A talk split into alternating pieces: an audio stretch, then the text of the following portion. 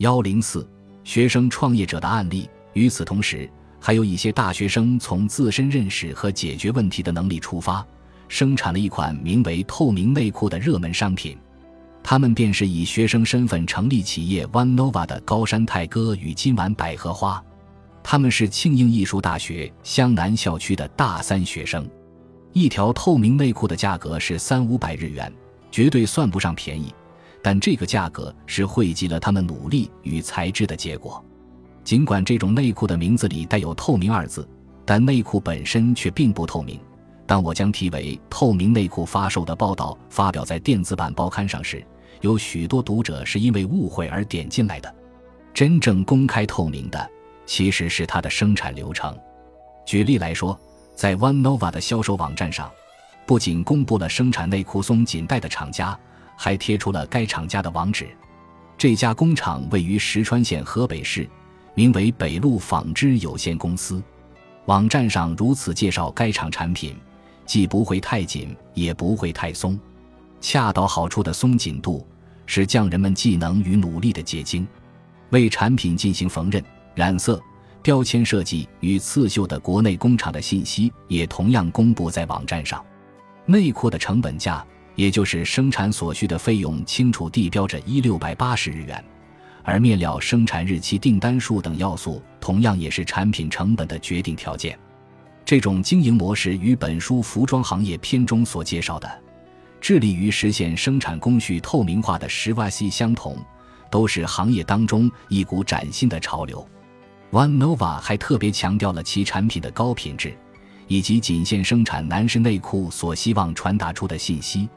内裤前方留有适当空间，同时避免将标签设计在内侧。One Nova 追求的是内裤上家的触感与舒适度。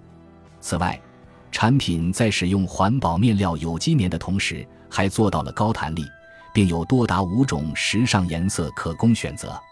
这两位同学原本只是服装领域的业余爱好者，但在设计商品时，他们特地来到一家国内工厂，请专家从零开始向他们传授技术。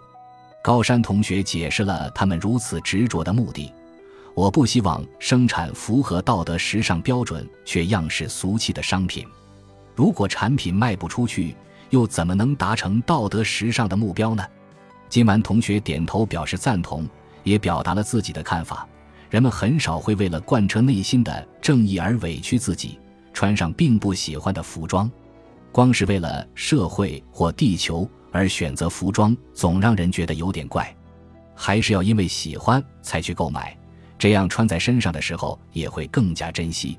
One Nova 之所以会致力于生产符合道德时尚标准服装，主要应归功于金丸同学。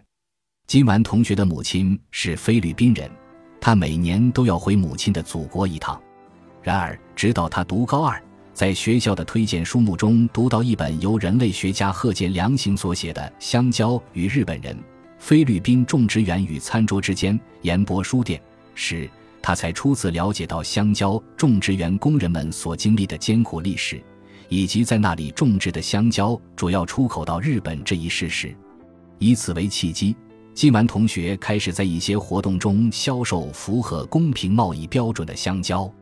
当时，道德时尚与公平贸易这两个概念开始在社会上普及，但两位同学感觉到这两个词背后隐含的严苛和带有优越感的俯瞰视线。他们不希望做正确的事就要与时尚相对立，这就是他们刻意选择生产男士内裤的原因。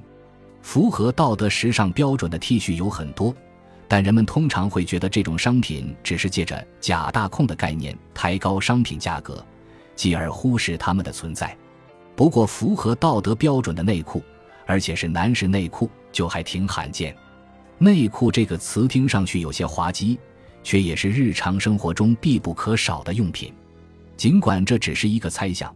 但我们认为内裤能够打破道德时尚标准的严肃感，光是“透明内裤”这个词就能勾起人们的好奇心，会让人不禁去想这到底是什么东西。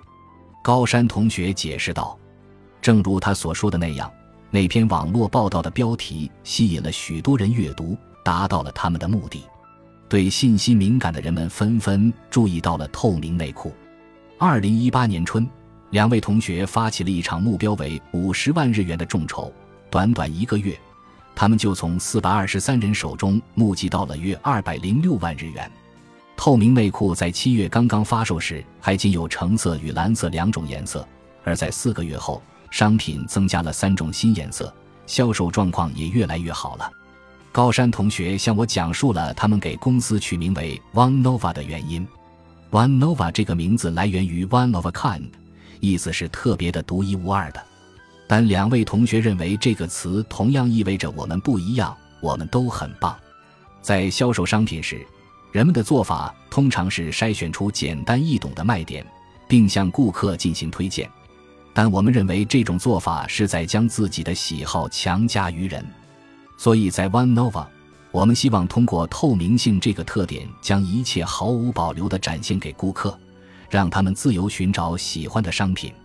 Tomomi 女士与 One Nova 的两名创始人都是二十岁出头，参加到时尚革命活动当中的也有许多是年轻人。每当想到年轻一代乐意通过购物的方式来对全球环境问题以及遥远国家人民的生活问题进行思考。我就感到未来或许比想象中要更加光明，这让我觉得我们这些已经充分享受过大量消费的这一代人，更应该以他们为榜样，尽己所能的去帮助他们。本集播放完毕，感谢您的收听，喜欢请订阅加关注，主页有更多精彩内容。